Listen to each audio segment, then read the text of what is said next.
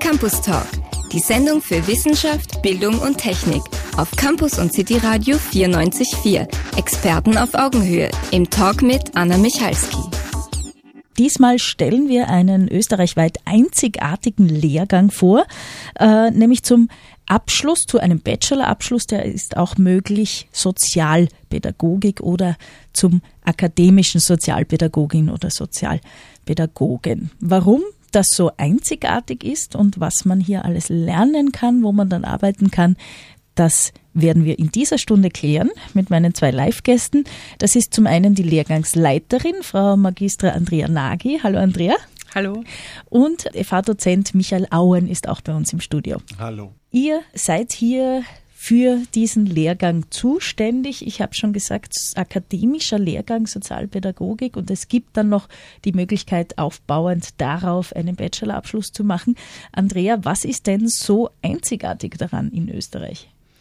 Ja, also äh, wir sind da eigene Wege gegangen. In Österreich gibt es keine Grundausbildung äh, in der Sozialpädagogik, die jetzt nach der Matura startet, abseits von den Kollegs, die ja traditionell diese Ausbildung anbieten. Und äh, das Einzigartige ist, dass wir eben durch die Kooperation, die wir mit der Saxion Hochschule äh, Enschede eingegangen sind, auch äh, im Anschluss an unseren Lehrgang einen Bachelorabschluss eben anbieten können. Und da ist der Michael heute auch mit, weil er ganz maßgeblich mitgewirkt hat bei dieser äh, Kooperation. Also das Projekt äh, Kooperation sozusagen koordiniert auch. Und das ist einzigartig. Ja. Also man hat dann einen Bachelorabschluss in Social Work, äh, Klammer Sozialpädagogik, also mit dem Fokus Sozialpädagogik und eben äh, hier auch nach dem Lehrgang kann man in der Kinder- und Jugendhilfe arbeiten. Das ist so ein traditionelles Feld von der Sozialpädagogik. Mhm. Du hast schon gesagt, es gibt auch die Möglichkeit, so eine Ausbildung im Kolleg zu machen, beziehungsweise schauen wir uns mal die letzten Jahre an. Wie bin ich bisher Sozialpädagogin geworden?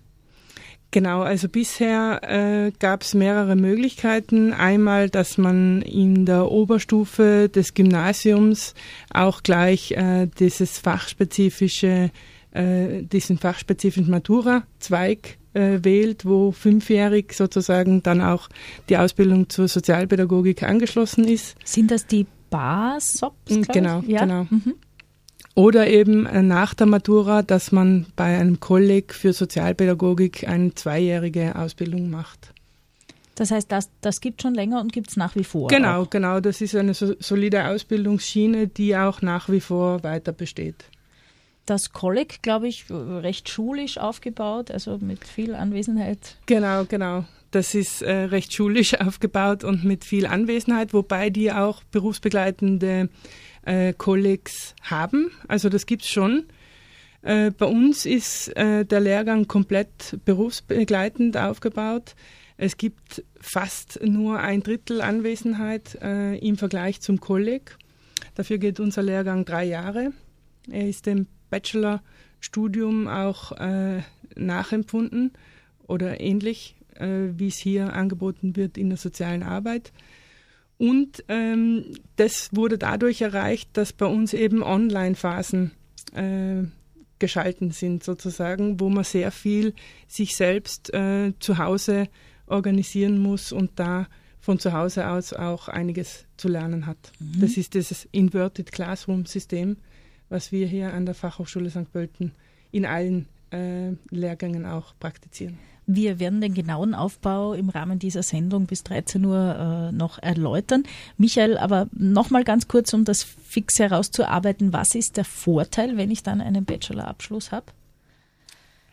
Ich denke da auch an die Zukunft, wenn man mal was äh, darauf aufbauen möchte. Ja, generell ist der Vorteil eines Bachelorabschlusses, dass es die Basis ist, zum Beispiel für einen Masterstudiengang äh, im sozialen Bereich, aber auch in der Sozialpädagogik, auch an der Fachhochschule St. Pölten und dann schließlich auch äh, in Richtung Promotion, also ein PhD-Studium anzugehen. Das wäre jetzt der akademische Weg. Grundsätzlich bin ich der Meinung, dass ähm, auch aufgrund der Erfordernisse, die wir im, im, im Feld der sozialen Arbeit und der Sozialpädagogik haben, dass es ähm, die Akademisierung dieser Berufe auch braucht. und das ist jetzt gar nicht eine, eine Kritik an dem bestehenden System, aber die, die Komplexität der Tätigkeiten erfordern halt auch mehr und mehr ähm, mehr Theoriewissen und mehr ähm, Möglichkeiten, die Theorie dann auch in der Praxis äh, in Anwendung zu bringen. Und das wird nun mal an Fachhochschulen auch intensiv gearbeitet. Mhm. Gibt es diese Möglichkeit auch, wenn ich äh, so eine berufsbildende höhere Schule abgeschlossen habe oder ein Kolleg? Naja, hier, wir haben hier äh, zum Beispiel an der Fachhochschule St. Pölten die Möglichkeit geschaffen, in, im Masterstudium Sozialpädagogik auch mit einem Kollegabschluss und mit Berufserfahrung einzusteigen. Äh, da handelt es sich allerdings um einen Weiterbildungsmaster und nicht um einen konsekutiven Master wie in der sozialen Arbeit oder in anderen äh, Fächern, die damit verbunden sind, also Soziologie oder Pädagogik. Also das sind dann äh, die konsekutiven Masterstudien. Genau, die deutlich kostenintensiver sind. Mm, nicht unbedingt. Also jetzt an den Unis zum Beispiel kosten die ja nur die, die Studiengebühren. Okay, ja. Aber äh, der Unterschied liegt darin, dass die konsekutiven Master eben dann auch berechtigen zu einem PhD-Studium, äh, mhm. wie es der Michael auch schon angesprochen hat. Und die Weiterbildungsmaster derzeit noch nicht ah, direkt. Okay. Ja. Mhm. Ähm, das ist nicht eine, eine Hürde, die sich dann äh, für immer ergibt sozusagen. Das kann sein, dass sich das auch ändert und dass es äh, momentan gerade ist ja einiges noch im, im Fluss und diese Übergänge, mache ich etwas in dieser akademischen Schiene oder mache ich etwas in dieser beruflichen Schiene, wo ähm, die vermischen sich ja auch äh, zunehmend hoffentlich. Mhm. Okay, jetzt haben wir viel über den Aufbau geredet, was man damit machen kann. Ähm, das konkret in der Praxis schauen wir uns noch an. Was machen Sozialpädagoginnen und natürlich auch die genauen Inhalte dieses Studiums. Äh, Lehrgangsleiterin Andrea Nagy, ich habe gesagt seit kurzem, wann wird es denn die ersten Absolventen, Absolventinnen geben? Die gibt es eben äh, diesen Sommer jetzt, also im Juni dann. Und wir sind schon alle sehr gespannt, was die dann nachher auch machen werden, weil die Sozialpädagogik ist ja ein Feld, das sich noch entwickelt. Und mit diesem neu, neuen Lehrgang weiß man ja auch nicht ganz genau, was dann die beruflichen Wege sein werden. Genau, wir haben gesagt, ein, ein, ein Kolleg gab es bisher oder auch die sogenannten BASOPs, also die Ausbildung in berufsbildenden höheren Schulen. Wo sind denn die bis jetzt gelandet? Welche Berufsfelder stehen einem da offen? Also ähm, das Traditionelle wäre sozusagen die Heim- und Horterziehung. Und äh, es gibt aber auch viele andere Bereiche, wo Sozialpädagoginnen und Sozialpädagogen tätig sind, zum Beispiel äh, mit Menschen mit Behinderung im Alltag, in der Alltagsbegleitung und in der äh, Förderung und Bildung. Äh, dann mit alten Menschen, mit Familien, also zum Beispiel ambulante Familienhilfe. Ähm, genau. Mhm. Michael, du bist Sozialpädagoge. Was hast du, machen wir es gleich so, was hast du bis jetzt gearbeitet? Wo warst du so im Einsatz? Oh, das ist spannend, ja. Beginnen wir mit der Ausbildung? Mit, mit, also ich habe studiert Sozialpädagogik in Deutschland, okay. gehörte dort noch zu den letzten Fachhochschulstudiengängen Sozialpädagogik in den 90er Jahren. Dann wurde das alles subsumiert unter soziale Arbeit. Da werden wir sicherlich später nochmal drauf kommen, wie das da reinkommt und wie das da wieder rauskommt und wie sich das entwickelt hat. Und ich habe konkret gearbeitet im Bereich ähm, Menschen mit psychischer Behinderung äh, und dort im gesamten Spektrum ähm, sowohl im Bereich Wohnen, im Bereich Arbeit, dort hatte ich einen Schwerpunkt und habe mich dann aber weiterentwickelt in, in Richtung Familientherapie und therapeutische Ausbildungen gemacht und bin ganz, also im, in dem beruflichen Kontext, in der Suizidprävention, in der Krisenhilfe gelandet vor zehn, zwölf Jahren. Mhm, und jetzt Dozent, um das Wissen weiterzugeben. Genau, dann war ich zehn Jahre Dozent an einer niederländischen Hochschule, an der Sachsen Hochschule, mit der wir jetzt von hier aus kooperieren und bin jetzt seit einem Jahr an der Fachhochschule St. Pölten im Schwerpunkt Sozialpädagogik. Mhm. Vielleicht auch noch eine Abgrenzung, was ist es nicht? Also Pädagoge klingt prinzipiell nach Lehrer, aber im Gymnasium werden die Sozialpädagogen nicht stehen. Ja, das ist aber ein, ein, guter Hinweis. Dann kann man sagen, das ist die Pädagogik außerhalb der Schule, also außerschulische mhm, mhm. Erziehung, außerschulische Pädagogik äh, im Schwerpunkt mit Menschen, die in irgendeiner Art und Weise dann noch eine Unterstützung oder einen Unterstützungsbedarf haben. Und dann ist es eben auch in der Regel nicht ähm, die, die, ich sag mal, die verwaltende Unterstützung von Personen, die ja dann klassischer und traditionellerweise äh, eher in der Sozialarbeit, in der traditionellen Sozialarbeit verortet ist. Und mittlerweile hat man schon eine, eine, eine, eine Überschneidung auch aus dem Berufsfeld heraus, dass dann sowohl als auch Sozialpädagogen, Sozialpädagoginnen und Sozialarbeiter, Sozialarbeiterinnen in die Praxisfelder äh, genommen werden. Das hat auch damit zu tun, zumindest kenne ich das aus der deutschen Sicht, dass einfach zu wenige Menschen äh, in das Feld hineinströmen gegenüber dem Bedarf, den es gibt. Also man hat zum Beispiel in Deutschland in der Jugendhilfe einen Bedarf von etwa 50.000 Kräften in der Sozialpädagogik, in der Erziehungshilfe, im Kinder- und Jugendhilfebereich. Und die können im Moment überhaupt nicht gedeckt werden. Deswegen ist, wer Sozialarbeiter, Sozialarbeiterin ist, dort genauso aufgehoben. Das heißt, äh, Jobchancen sind gut, höre ich daraus? Allerdings. Also das war ja auch mit ein Grund, dass wir zu dem Angebot überhaupt äh, gekommen sind, dass da eigentlich ein großer Bedarf ist am Markt sozusagen, der eben durch die äh, bisherigen Angebote nicht gedeckt ist. Ja. Mhm.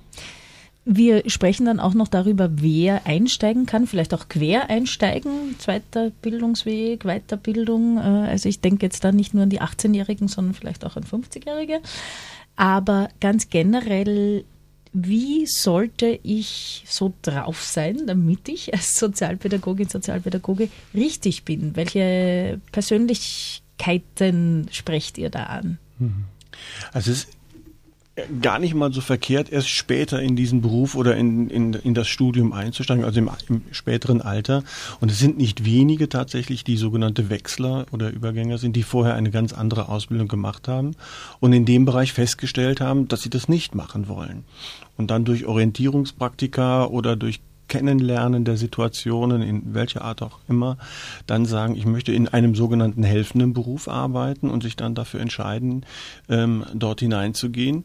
Es sind nicht wenige, die auch ähm, mit persönlichen Erfahrungen aus dem familiären Umfeld zum Beispiel oder im Freundeskreis sind, die dann sagen, ähm, ich steige zum Beispiel in das Studium der Sozialpädagogik ein.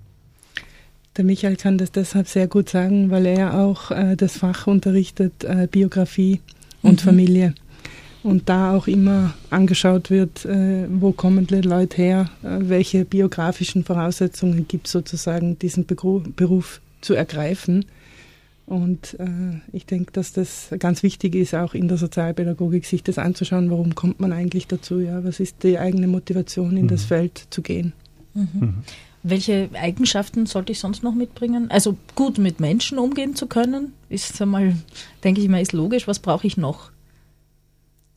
Also ich denke mir, eine gewisse Kreativität ist notwendig. Ähm, überhaupt ähm, ein, ein, Interesse an anderen Menschen, also auch an deren ähm, Lösungsmöglichkeiten. Es soll ja nicht irgendwie so sein, dass man dann Leuten, die man begleitet, irgendwie vorgibt, was mhm. die jetzt zu tun haben und sagt, das ist jetzt gut, das ist jetzt schlecht. Das ist also eher nicht mhm. gefragt.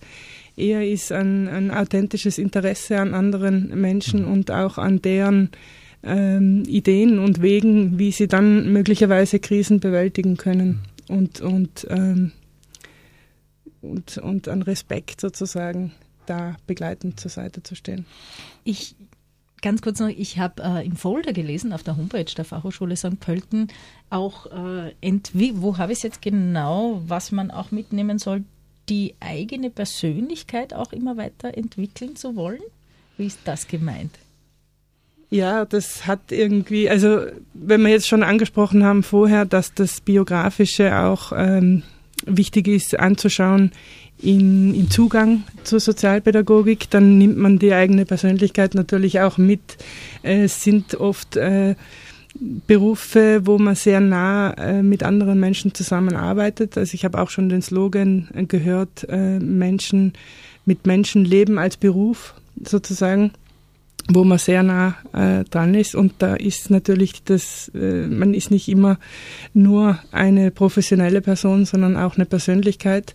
Das heißt, unsere Bildungsinhalte gehen auch dahin, die Persönlichkeit äh, weiterzuentwickeln. Es wird auch von Studierenden so gesehen. Mhm. Weiß nicht, wie du das ja, es ist, es, ist, es ist in dem Sinne ja auch eine, ein, ein herausfordernder Beruf, weil man es in der Regel eben auch mit Situationen, mit Lebenssituationen anderer Menschen zu tun hat, die schwierig sind. Und dazu brauche ich eine, eine eigene Grundhaltung, aber ich brauche eine gewisse emotionale Stabilität. Ich sollte also diese Themen, die auf mich zukommen, in irgendeiner Art und Weise in meiner Biografie bearbeitet haben, beziehungsweise mir die angeschaut haben, also durch Supervision oder durch andere Prozesse, die es mir ermöglichen, dazu dann auch eine gewisse Distanz zu halten. Also ich brauche dann schon, das ist sicherlich eine Voraussetzung, ein, ein gutes Reflexionsvermögen beziehungsweise auch die Bereitschaft, mir das anzueignen. Es geht nicht darum, dass ich mit meiner Meinung anderen Menschen zeige, wie sie besser leben können, sondern ich brauche ein breites Wissen und die Fähigkeit, mich zurücknehmen zu können, um anderen Menschen ihren Lebensentwurf gestalten zu lassen. Und das ist dann ähm, für viele auch eine Herausforderung im Studium, nicht mit der erstbesten Lösung schon direkt anzukommen, sondern eben auch mal die Situation, den Kontext zu beobachten und zu betrachten. Dafür brauche ich auch Wissen, brauche ich auch auch Erfahrung, um dann für die Personen, mit denen ich dann arbeite, auch deren Leben ja ein, ein Stück weit ähm, ins Positive oder positiv zu gestalten. Ist Abgrenzung ein Thema? Absolut. Absolut. Also diese Abgrenzung einmal von den sogenannten Problemlagen, die mir begegnen, aber auch ähm, klassische Nähe-Distanz-Fragen äh, gegenüber den Personen, mit denen ich es zu tun habe. Mhm. Wird das auch gelehrt oder kriegt man das im Praktikum dann mit? Sowohl als auch. Also es gibt da Theoriebildung zu, ja. Es gibt aber auch die Erfahrungen, die die äh, Studierenden jetzt in den Lehrgängen haben, weil sie im Berufsfeld ja auch schon aktiv sind, die sie dann wiederum mit in die Hochschule bringen können, wo sie darüber austauschen können, wo sie das theoretisch fundieren können. Ähm, aber natürlich auch im, im, im Generellen, dass man, äh, ja, dass das dass man, dass man das in sein eigenes berufliches mhm. Werden, wir nennen das so schön professionelle Entwicklung, auch gut integriert. Wir haben schon ein bisschen besprochen, wer gut aufgehoben wäre in so einem Lehrgang von den Persönlichkeiten, von, von den Eigenschaften, Interessen her. Wie sieht jetzt der Aufbau aus von der Zeit her? Das heißt, wie viel Zeit muss ich haben? Wie viel kann ich arbeiten nebenher, dass sich das alles ausgeht? Ja, also wir haben den Aufbau so, äh, dass es circa einmal im Monat gibt es eine Anwesenheitsphase, die von drei oder dreieinhalb Tagen und dazwischen ist immer äh, Online-Lehre. Und das dauert auch noch, äh, braucht man ein bisschen Zeitressourcen, um das machen zu können. Man kann sich zwar selbst organisieren und daher ist es ja ganz praktisch oder man braucht aber trotzdem die Zeitressourcen und wir empfehlen jetzt nicht mehr zu arbeiten als wie 30 Stunden maximal mhm. die Woche. In welchen Bereichen arbeiten eure Studierenden auch schon einschlägig als Sozialpädagogen? Zum Teil einschlägig als Sozialpädagoginnen und Sozialpädagogen, zum Teil in benachbarten Berufsfeldern, so wie zum Beispiel äh, Pflege, Hilfe oder äh, solche Berufsfelder. Und zum Teil aber auch ganz äh, was anderes noch im Augenblick. Also wir haben Leute, die in der Bank arbeiten, äh, als Verkäuferin arbeiten, die erst dann im Laufe des Lehrgangs sozusagen in das Feld einsteigen, meistens auch über ein Praktikum, äh, das ihnen dann ermöglicht, dort Fuß zu fassen in dem Feld. Praktika sind auch vorgeschrieben. In welchem Ausmaß und wie sind die verteilt? Also das sind 600 Stunden insgesamt und äh, in drei Praktika sollte man die erledigen und da haben wir, also wir sind flexibel bei den Vorgaben, aber es ist so, 160 äh, Stunden, 240 und, und 200 meistens. Also das ist so gedacht an sich. Ich habe jetzt irgendwie keinen, äh, keine Ahnung, wie viele Stunden sind das? Sechs Wochen? Sind das vier Wochen? Das sind so, so vier, vier, fünf, sechs Wochen. Okay, mhm. genau. Genau. Kurz mal hochrechnen. Vier, fünf und sechs, genau. Also man kann es im, man könnte es theoretisch im eigenen Urlaub machen, wobei das jetzt auch nicht so empfehlenswert ist, wenn man dann, also drei Jahre ist doch eine lange Zeit, wo man da durchhalten muss sozusagen. Es ist doch eine relativ zusätzliche Belastung zum normalen Arbeiten. Also manche arbeiten auch nur 20 Stunden nebenher. Mhm. Und diese Praktika suche ich mir dann selber oder habt ihr da so Unternehmen, die, wo ihr was vorschlagen könnt? Es gibt schon Unternehmen, mit denen wir auch schon zusammenarbeiten, also wo es auch Praktikumsanleiterinnen Tage gibt an der FH St. Pölten. Äh, es ist aber auch so, dass wir sehr viele Studierende auch aus anderen Bundesländern haben. Und also bis äh, Tirol äh, Vorarlberg habe ich jetzt keinen im Kopf, aber Tirol eben, äh, Steiermark und ähm, Oberösterreich, Niederösterreich, Wien. Und da ist es dann auch möglich, dass man sich vor Ort einfach, äh, wo man herkommt, ein Praktikum sucht. Mhm. Michael, du bist Dozent in diesem Lehrgang. Was sind jetzt so die theoretischen Inhalte? Was sind so die Fächer, sagt man in der Schule? Wie sagt man bei euch? Die Titel der Lehrver ja. Lehr Lehrveranstaltungen. Ja, die, die Lehrveranstaltungen, die Grundlagenbereiche aus den Sozialwissenschaften heraus, so, so wie das auch in der, in der sozialen Arbeit ist. Dann auch Schwerpunktfächer in der Pädagogik, im Pädagogischen mit, mit erziehungstheoretischen Inhalten, aber eben auch ganz ähm, in Richtung ähm, Projekt- und Forschungstätigkeiten hinaus. Also die, die Studierenden schließen den Lehrgang ab mit einer Abschlussarbeit, die ähm, auf wissenschaftlichen Standards beruht und bauen danach weiter ihren Bachelor oder wenn sie dann in den Masterbereich gehen, auch da. Also es werden auch wissenschaftliche Grundlagen vermittelt. Das wie gehe ich ein Projekt an und wie forsche ich. Und ein, ein Schwerpunkt, das hängt eben mit der Kooperation der Hochschule in Enschede zusammen, ist eben die professionelle Entwicklung, weil der Abschluss, der dort gemacht wird, auch abschließt mit einer Reflexion der eigenen Entwicklung im Studiengang. Und das ist etwas niederländisch-spezifisches, auf das, was wir uns hier eingelassen haben in St. Pölten, damit eben der Abschluss in den Niederlanden auch anerkannt wird. Ich finde es ja prinzipiell immer gut, wenn man auch im Ausland etwas lernt, auch äh, Erasmus-Semester in den anderen Studiengängen an der FH. Warum jetzt die Kooperation für den Abschluss? Hat das irgendwelche theoretischen Gründe? Es hat praktische Gründe. Also die Niederlande haben ein Studiensystem, welches vier Jahre geht. Und das vierjährige Studium beginnt mit einer propedeutischen Phase im ersten Jahr und dann ein dreijähriges Regelstudium der, der Sozialpädagogik. In den Niederlanden gibt es noch die Teilung Sozialarbeit und Sozialpädagogik an den Fachhochschulen. Und die Hochschule, mit der wir kooperieren, ähm, hat eben dann angeboten, zu der Zeit war ich auch noch in, in, in Enschede, dass die Studierenden in das sogenannte vierte Studienjahr einströmen, also sich einschreiben können und schließen sozusagen den Weiterbildungslehrgang nach drei Jahren ab, gehen in ein viertes Studienjahr in die Niederlanden, wo in die ersten drei Jahre aus Österreich anerkannt werden. Das ist der Vorteil von den Bologna-Systemen, dass die Credit Points europaweit, wenn sie sich gegenseitig äh, gleichen oder oder sogar identisch sind, dass sie dann auch gegenseitig anerkannt werden können. Und das ist ein Prozess, den wir in den letzten zwei Jahren durchlaufen haben, dass wir also die Prüfungskommission der beiden Hochschulen sich die Curriculas angeschaut haben und geguckt haben, wie können wir das kompatibel miteinander machen. Und den, den Clou, den wir dann noch mit reingebaut haben, ist, dass die Studierenden noch keine Zeit verlieren, dass sie dieses vierte Studienjahr als erstes Masterjahr nutzen können. Dann haben wir das Ganze Hybrid genannt, dass also dieses vierte Studienjahr in Enschede gleichzeitig ein erstes erstes Masterjahr in St. Pölten sein kann. Das ist organisatorisch. Mhm. Ähm, wie sagt man so schön, ein Wahnsinn.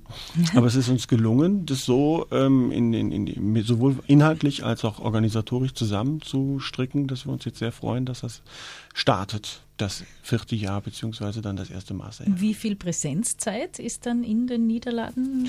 Wie viel fliege ich dann hin und her? Äh, nur zum Abschluss. Also okay. wir, wir machen das so, dass wir die, die Lehrinhalte werden hier vermittelt. Das wird alles hier in St. Pölten gemacht. Und zum Abschluss ähm, ist dann vier Tage, fünf Tage in Enschede, wo dann nochmal abschließend reflektiert wird und ein sehr umfangreiches Abschlussprozedere stattfindet.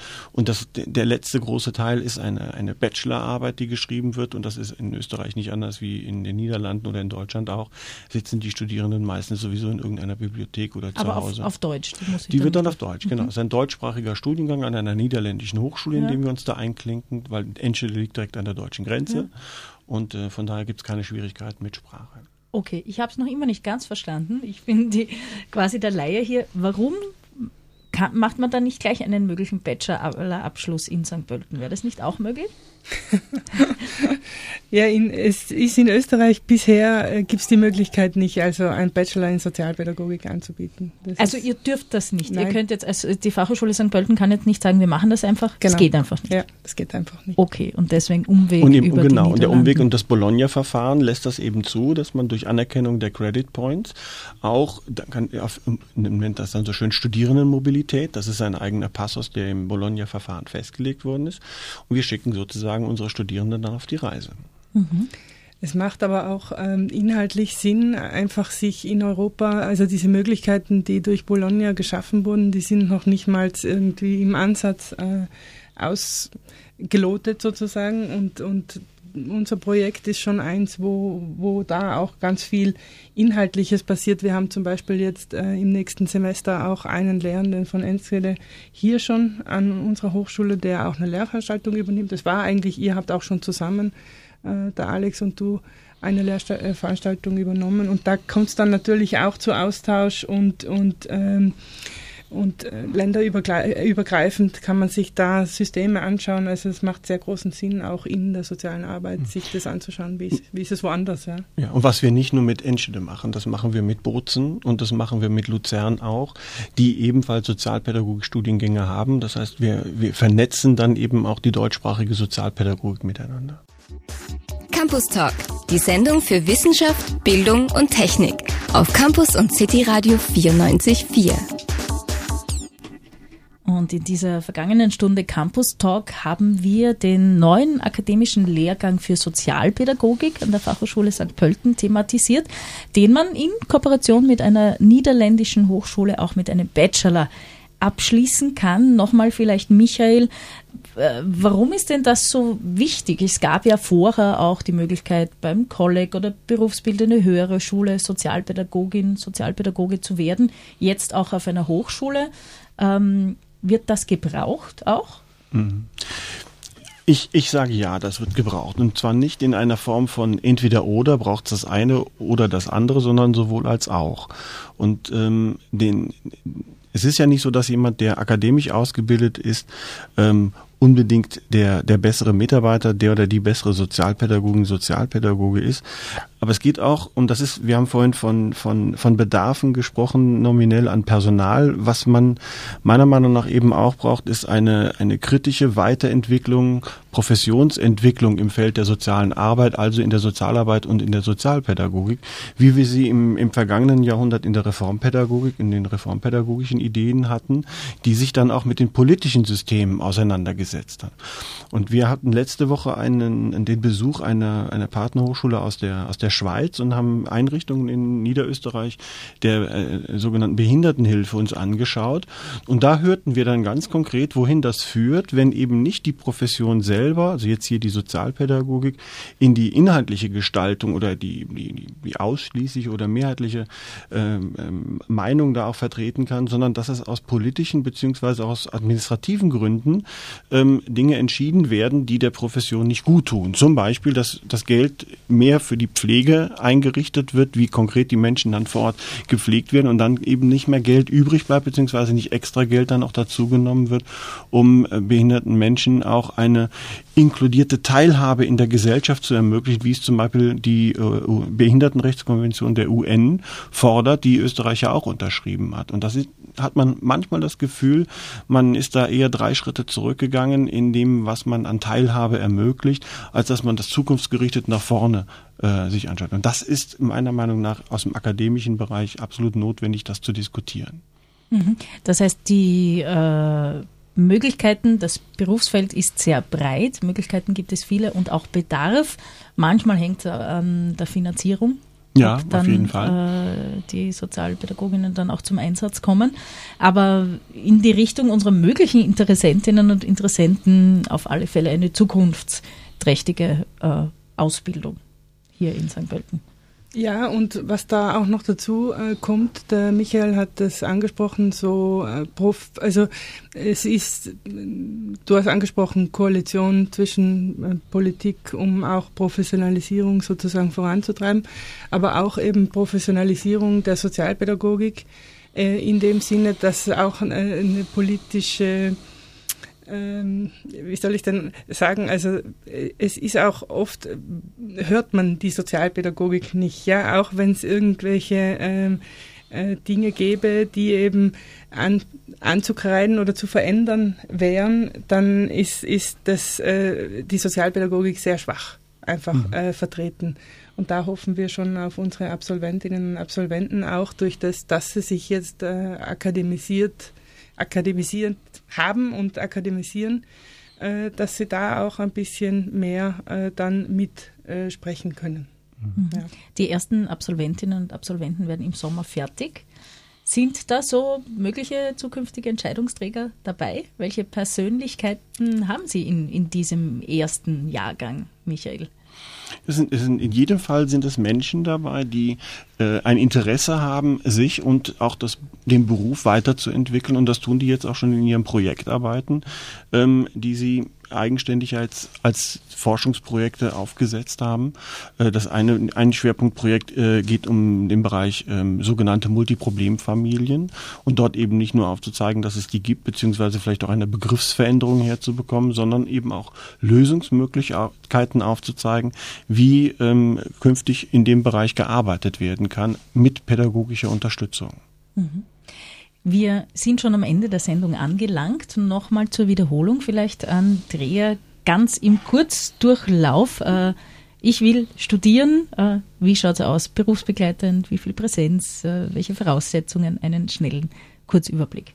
Ja, also Voraussetzung ist für den Einstieg einerseits die Matura oder eben Berufsreifeprüfung.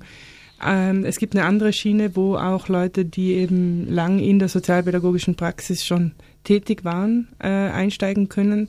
Da muss man dann eine fünfjährige Berufstätigkeit äh, nachweisen und eine Berufsausbildung in dem Bereich. Das sind so die Einstiegsmöglichkeiten, äh, die man hat. Dann eben äh, ist es drei Jahre berufsbegleitend angelegt. Man kann 20 bis 30 Stunden nebenher arbeiten und ähm, findet sich hier ein für die Präsenz einmal monatlich für drei Tage ungefähr. Und den Rest äh, braucht man einfach die Fähigkeit, äh, sich selbst äh, gut äh, zu organisieren, um dann eben über diese Online-Einheiten sich auch einiges zu erarbeiten. Äh, ja, dann kann man entscheiden, ob man nach den drei Jahren äh, akademischer Lehrgang auch Lust hat, das Bachelorstudium anzuschließen, das dann in einem vierten Jahr eben hier in derselben Form quasi äh, gemacht wird. Alle Infos dazu auch online? Das ist sehr wichtig. Also wenn man sich konkret dafür interessiert, bitte auf die Homepage der Fachhochschule St. Pölten. Äh, dort findet man eigentlich alles, was man braucht, auch äh, Informationen, Anmeldemöglichkeit.